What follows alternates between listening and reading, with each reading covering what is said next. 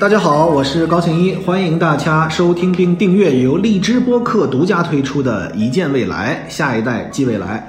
那么今天呢，我们要聊一个话题啊，这个话题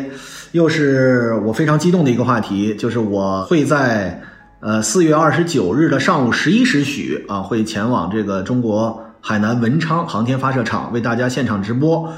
用这个长征五号 B 运载火箭发射我们的。载人航天工程的天河核心舱啊，这个发射任务，如果经常收听我们荔枝播客的朋友，肯定还能想到，我上一次去文昌的这个发射场，是当时给大家现场直播了我们的长征五号啊，不是这一次的长征五号 B，是长征五号啊，载着我们的嫦娥五号啊那一次的发射任务，那一次是在二零二零年的十一月二十四日凌晨四时三十分十二秒。啊，这一次的时间暂时还没有确定啊，大致是在四月二十九日的上午十一时许。我是四月二十八日，也就是在大家听到这一期播客的时候，我应该正在飞往海口的这个飞机上。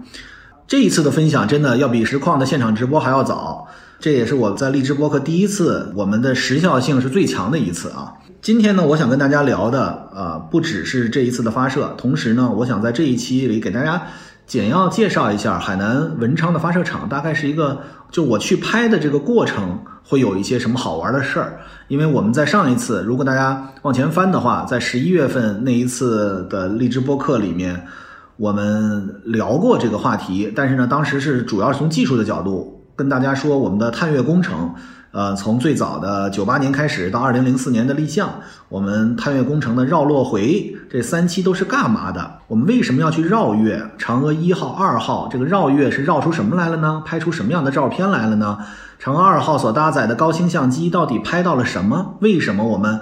说它是非常重要的，是为了我们的嫦娥三号能够找到一个月球表面软着陆的地方，做出了非常重要的贡献。那嫦娥三号和四号，我们实现了月球表面的软着陆之后，是怎么样为嫦娥五号能够在月球表面平稳的软着陆落月之后还能够采样，同时还能够返回？那么我们的嫦娥五号有哪几项是我们整个的绕探月工程里面的一些标志性的成果？所以我在这儿就不再赘述了。我希望大家如果有兴趣的话，可以往前倒一倒，看我们的这个一见未来之前的一期，专门给大家讲了我们去月球挖土是为什么。那么这一次跟上一次是不同了。上一次我们叫做中国的探月工程的收官之作，也就是我们的嫦娥五号，实际上是探月工程绕落回的最后一步啊，实现了这个呃，我们能够从月球表面采样返回。而这一次。我们是载人航天工程的天河核心舱的发射，大家一听这个，可能脑子里还没有建立一个说什么天河什么核心舱？为什么叫核心舱？核心舱是干嘛的呀？它能干什么呀？这个我们在这一期里会给大家介绍。但是在介绍这一期，也就是我们这一次发射内容之前，我想先，既然我们提到了上一次十一月二十四日去文昌，我给大家聊点好玩的事儿啊。为什么想聊这个好玩的事儿？是因为我有一个好朋友，他也是荔枝播客的忠实听众。我就问他，我说你大概在什么场景下会听这个荔枝播客？他说我在睡觉前，说听你的荔枝播客越听越困就睡着了。然后我说你这样挺好啊，这样我的完播率比较高啊，对吧？因为你你睡着了就没有功夫把它关上了。这是开了个玩笑。但是他就说，其中有几集他越听越兴奋，就是他会觉得这东西好好玩，而且他脑子里头在飞快的思考。我说这样不利于你助眠啊，我们这个硬核的内容可以往后稍微放一放。我我一开始先给大家聊聊我的心路历程和这个呃去文昌的这个过程，可能挺好玩的，大家听着听着就睡着了啊。呃，我去年十一月份去的那一次，其实真的是非常的呃紧张，因为呢。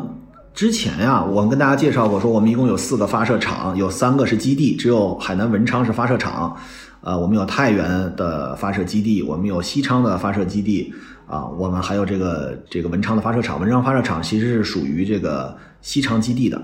那么能够进入到基地里面去直播的，这个一直以来是没有的啊，就是大家可能看到的直播会是在。呃，文昌的几个著名的标志性的地点啊，一个是一个沙滩啊，还有一个是当地的那个希尔顿酒店，因为它正好是能够看向发射场，发射起来了之后，那个视视野非常好。但是能够进到发射场内部，同时就是在指挥大楼里面来进行直播的，除了央视以外，没有其他家。所以呢，呃，当时通知我的时候，我真的是非常的这个战战兢兢的，因为这样的任务是不允许出错的，而且这样的任务要求准确性是非常强的。这样的任务同时还要进行政审，就是我是政审了之后才能够进入到这个。呃，基地里面去，而且我们所在那个位置是在三层啊，那个指挥中心就在九层和十层。你知道，作为一个旁观者，作为一个外人，我进入基地之后的那种紧张状态，其实是从一开始就一直延续着，一直到直播的过程里面，我其实还是相对比较紧张，因为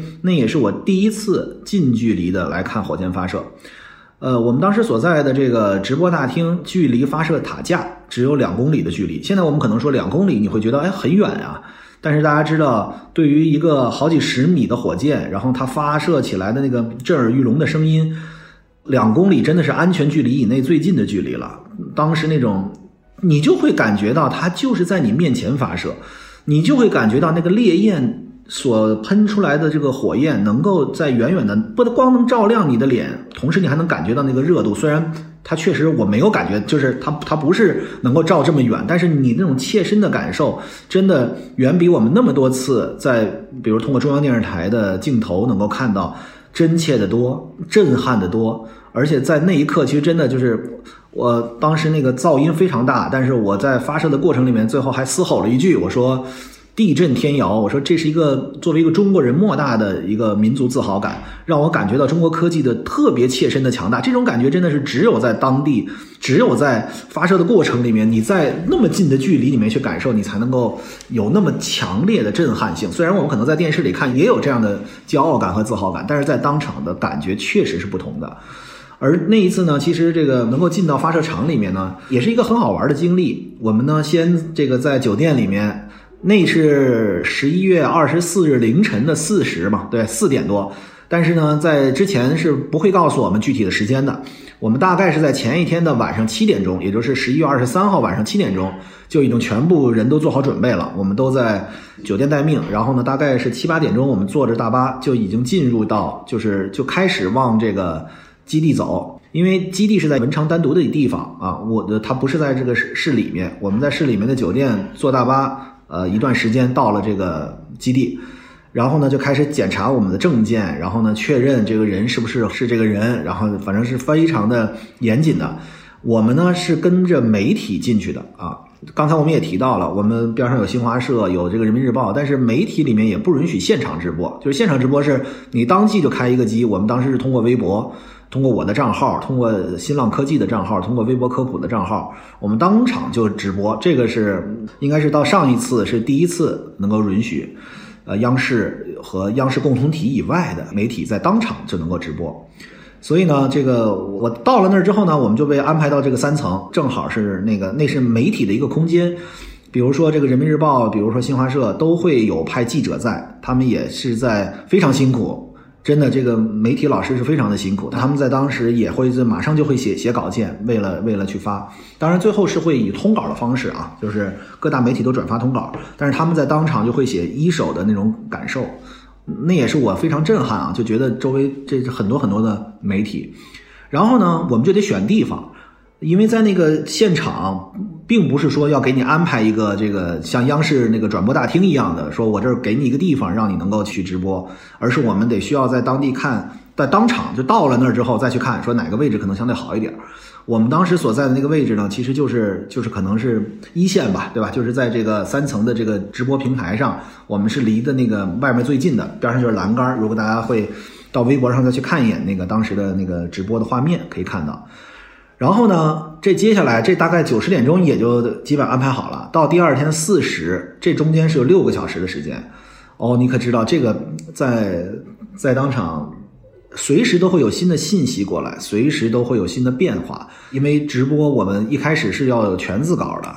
呃，然后呢，这个全字稿其实也是经过国家航天局。呃，新闻中心是确认过的。然后呢，我们我们当时在在直播的过程里面，我就在我就在想啊，就提前我就一直在脑子里过这些词。但是问题是我们直播的过程里面又不可能完全按照这个词走，是因为你总还是有一些现场的反应、现场的随机的一些感受，不然的话那不就成了一个人工智能了吗？对吧？就就就就跟你背个词儿，然后在那说毫无生命力。所以虽然这个词也是我写的，但是我在当时其实就结合当时的感触，作为一个我真的是一个航天爱好者、一个科技爱好者、一个对未来科技好奇的人。啊，到了一个真的代表我们所谓科技发展顶端的一个地方，那个感触是特别喷涌而出的。所以我在我当时，我大概从十点钟到凌晨两三点的时候，呃，我带了好多那个功能性饮料啊，我就一直在喝。然后呢，但是我脑子里就一直在驰骋，我写了好多的东西在里面。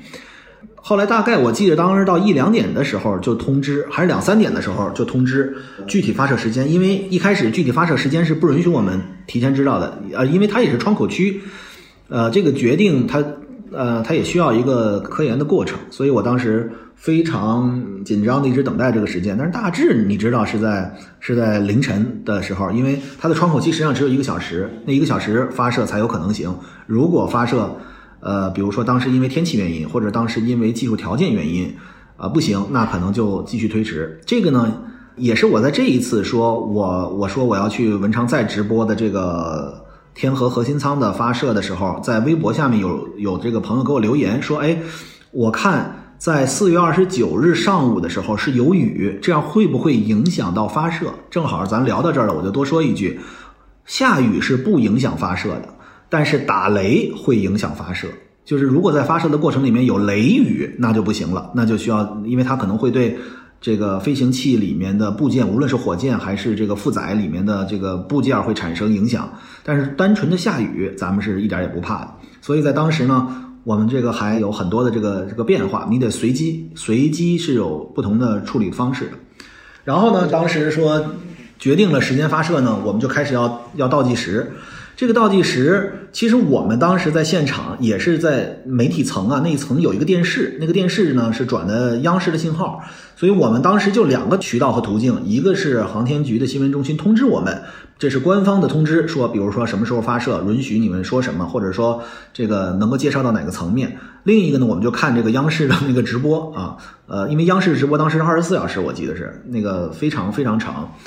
这个我们就就看。看着过程里面，我们突然在耳机里面就听到了前方，就是我们一开始知道这个时间，但是我们不知道从哪儿开始去进入到我们这个直播，因为我们这个直播当时大概是半个小时，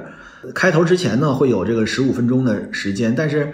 我们这十五分钟的时间是无法判断和控制的，因为当时实际上还给我们请来了一个航天科普小姐姐啊。航天科普小姐姐来跟我一起来对话，然后来聊这个我们发射的一些细节的问题。但科普小姐姐呢，同时还执行发射的宣传任务，所以她实际上还在楼上的指挥中心。所以呢，她什么时候能下来？我们说到哪儿之后，她能进来？这些都是现场去进行这个磨合的，有点像这个春晚啊。但是就是呃，随机事件非常多，我们得需要呃随机应变。然后呢，在这个台子上面等待的过程里面，其实。我们突然在耳机里面听到，好像当时啊，就我记忆不太深刻了，是倒计时十分钟还是倒计时多少分钟？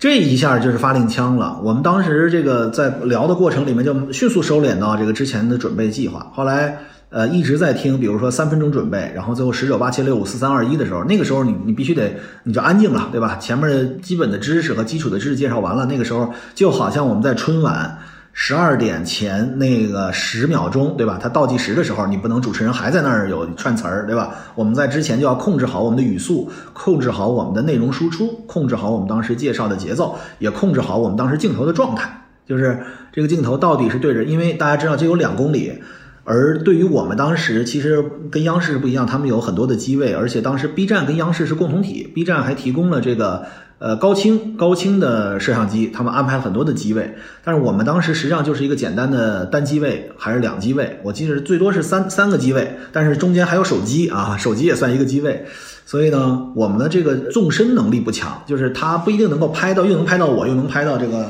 后面的发射塔架。所以当时这也非常的紧张，就是我们当时在想这个，因为。既然大家想看，想通过微博来看我们发射的直播，一定是想看到当时现场的情况。所以呢，我们也许那个画面不够美，但是我们当时那个几个机机位一直正对着那个发射塔架。发射塔架，大家知道，发射塔架从远处看就是简直就是一场盛大的演唱会，然后有很多大的探照灯聚集在那里，那个感觉其实是特别的好。虽然在镜头里面我们推远了有点模糊，但是那个感觉就是在远远的一个地方，然后灯火通明啊。因为大家知道，在这个发射场里面，其他位置是没有灯的，就是除了指挥中心这个大楼以外，然后远远的就看到这个发射的塔架。当时那种激动的程度其实是不可言喻的，虽然拍摄的这个质量是一般。然后呢，等这个四三二一八一说这个发射，然后呢，真的那个真的是地动天摇，那个对对人的震撼是太大了，因为你都会觉得整个地都都在颤，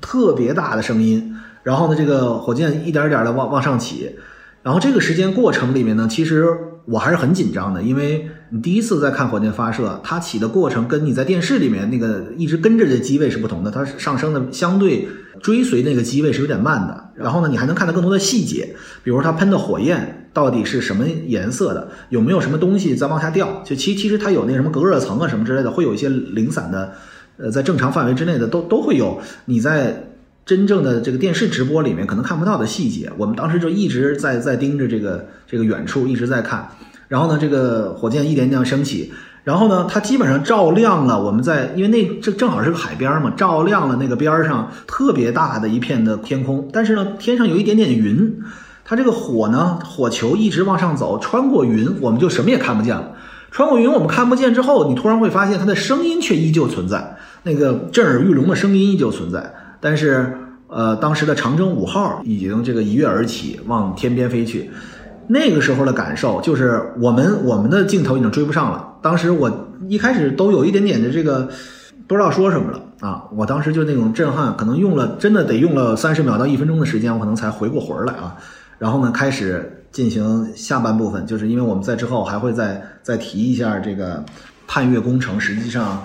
因为它当时只是发射上去，而只是火箭发射成功。所以它还不是说我们探月工程三期成功，因为它得发射上去之后，二点五级火箭，然后呢把这个我们的嫦娥五号送到月球，它还得绕月飞行，还得软着陆到月球表面，还要采样，还要封装，还要有一个上升器，再回到这个月球同步的轨道，然后呢再回到地球，最后落在四子王旗，这中间还得通过有十几天、二十天的时间呢。所以呢，当时这个发射还不能说。起码在二零二零年的十一月二十四日的凌晨，还不能说我们的探月工程成功，但是它起码是发射成功了，它已经向着我们的最终的目标前进了。所以那个时候呢，我们还得再继续介绍，说它大概会在天空中做什么样的事情，不是天空中，是太空中啊。这个我们大气层以内叫航空，大气层以外叫航天。然后呢，等于我们直播完了，大概就是五点六点的时候，然后这个时候呢，我们就回酒店。但是在这个过程里面，其实我当时我记得当天晚上，因为我一般不发朋友圈的，这个当天晚上我可能发了得有四五条朋友圈，微博我也一直在发，就是非常震撼的画面，我特别希望有很多的机会去跟别人分享。但是这件事情就特别逗，就我我后来又在反思，图像，比如说一张照片能够传递的信息真的是太有限了。我甚至觉得当天如果我要能用。如果当时因为荔枝播客，我记得当时还没有推出啊。如果当时有荔枝播客，其实如果大家能从声音的角度去听，大家对现场的震撼的感受可能要比一个图片要强。当然，视频更是那样。就是我突然发现，其实用文字和图片的方式去描描述这样的一个在现场的震撼感受是特别弱小的。所以我后来在想，如果再有机会，我可能会想用荔枝播客去记录下来。所以。这个呢，就简要跟大家说了说小故事，就是我们当时在这个海南的文昌去直播上一次我们的嫦娥五号发射的一些呃情况。然后呢，第二天呢，我们这个还整理了一些内容。但是你会发现啊，其实这个发射场特别像一个成熟的我们的父辈，特别像我们成熟的父亲。就是他要经历很多的压力，经历很多的焦虑，经历很多非常紧张的时刻，但是他总是在那里岿然不动。我们在那天的白天的时候，会允许我们在发射场里面去去走。我在发射场里面这个步行，然后呢也有车拉着我们去去看一看发射场。其实发射场也不大，在发射场里面走的过程里面，我突然觉得那个地方特别像一个在我的认知范围之内是一个海南植物园儿。就是在里面走，绿树成荫，然后呢有很多的典型的这个海南的植物，然后呢从这个指挥大厅一直到这个发射塔架中间，简直就是一个植物的乐园。在这走的过程里面，还有一些牛啊、羊啊的穿行在我们这条路上，是真的牛啊，是真的牛在那儿走，他不走，我们车就在那儿停着等着。那都是发射场内啊，然后边上就是有那些，呃，我现在因为我也不知道啊，它具体叫什么名字，反正特别多的这个热带的植物，看着感觉一点没有这种紧张的压力。而你到了这个发射塔架下面，你往上看的过程里面，你就觉得特别的宏伟，特别的震撼。但是呢，他当时已经在准备好了的，是在十一月二十三号，我们是下午看的嘛，他二十四号凌晨发射，已经是准备好了，已经关上了，闭合了发射塔架，你就会觉得它像一个特别厚重的一个胸膛，一个父亲，他能够承载所有的压力，他能够就是我自岿然不动，但是呢，表面上还非常的风轻云淡。当时在那里走，我就想，哎呀，这个地方简直是度假的圣地啊！在这个真是人文和科技融合的特别的美好，就让你觉得这不是一个充满了压力，然后特别紧张，大家都是在那儿一头汗，然后呢，这个大家觉得在发射场里面应该一会儿过来一辆车，车上就运载点什么神秘的东西，然后呢，一会儿又过来一个人拿着步话机在说啊，你们应该怎么怎么样，都没有，都没有。我们在里面走的就像是让我们参观一个植物园一样。其实这也是我们中国科技发展的一种自信。我觉得这种民族的科技自信和文化自信，其实是一个特别让我感触非常深的。尤其在航航天发射场里面，就是我在里面走的时候，我就觉得我是在逛公园，而且我都没有感受到里面的这个压力。虽然我自己给自己压力，因为毕竟这是第一次允许这个直播，但是整个那个环境啊，会让你觉得真的融合的特别的美好，而且也没有什么地方说那个。不允许你去，我就在里面走啊，然后呢，我就在那个当时我就它里面有个轨道，实际上就是从那个储藏的位置，然后呢，呃，垂直转运到这个发射塔架的那个铁道上，那个铁道上面边上也有各种各样的草和植物，特别的美好。然后呢，我在那儿溜达，我都不想走了。我当天还没有戴墨镜啊，然后因为我一直会觉得这个这个应该是在室内工作，但是当时允许我们在发射场内部啊溜达了溜达，特别的有意思。就是我当时觉得这个，这个发射场真的像一个胸怀宽广的父亲，他能够承载你所面对的很多的压力，但是他却那么风轻云淡的去应对这样的一个事情，呃，然后第二天呢，第二天这个等于凌晨我们开离这个发射场，我当时一看，发射场还是那样子，就是也没有任何的说一个大功告成了，然后大家在这儿喜极而泣啊，还是就虽然在在指挥中心一定是大家会。会有一个小小的庆祝，但是你就觉得他那么的淡定，这个发射场那么的淡定，无论有多么的紧张，无论在这么大的压力之后，他依旧是这样，他依旧是这样。然后呢，也没有什么这个过多的宣誓。然后呢，等到这个过后几天，我突然发现那个文昌又要执行发射任务，就实际上他是一个任务接着一个任务的，一直在在进行。所以在这个这个感触，真的就是。特别不容易，就是让我们每一个航天的爱好者们，如果能够到这个现场，这个感受是非常不同的。所以今天这一集呢，实际上我们主要是为了给大家开了个头，就是我们想要跟大家聊，在大家收听到这一期的时候，实际上是一个预告。呃，我实际上会在四月二十九日的上午，会到海南文昌航天发射场为大家现场直播，由长征五号 B 运载火箭运载的我们的天河。空间站的核心舱啊，这个发射的这个过程，呃，所以呢，正好这一期呢，我们也没有介绍更多的细节性的内容，但是在下一期，也就是我们在呃五一的这个周日的假期，因为发射已经完成了，我们就会在下一期给大家介绍一些跟这次发射相关的。硬核的科技内容啊，这一期呢，我们简要给大家回顾了一下我在上次发射的经历的这个过程，以及我们的嫦娥工程到底做到了什么，为什么它那么的重要啊？同时也建议大家能够系统性的往前听一听我们上一次聊到的这个嫦娥五号的发射的这个过程。所以今天我们就先这样，感谢大家的陪伴，我们下一期进入到。天河核心舱发射的硬核内容，谢谢大家。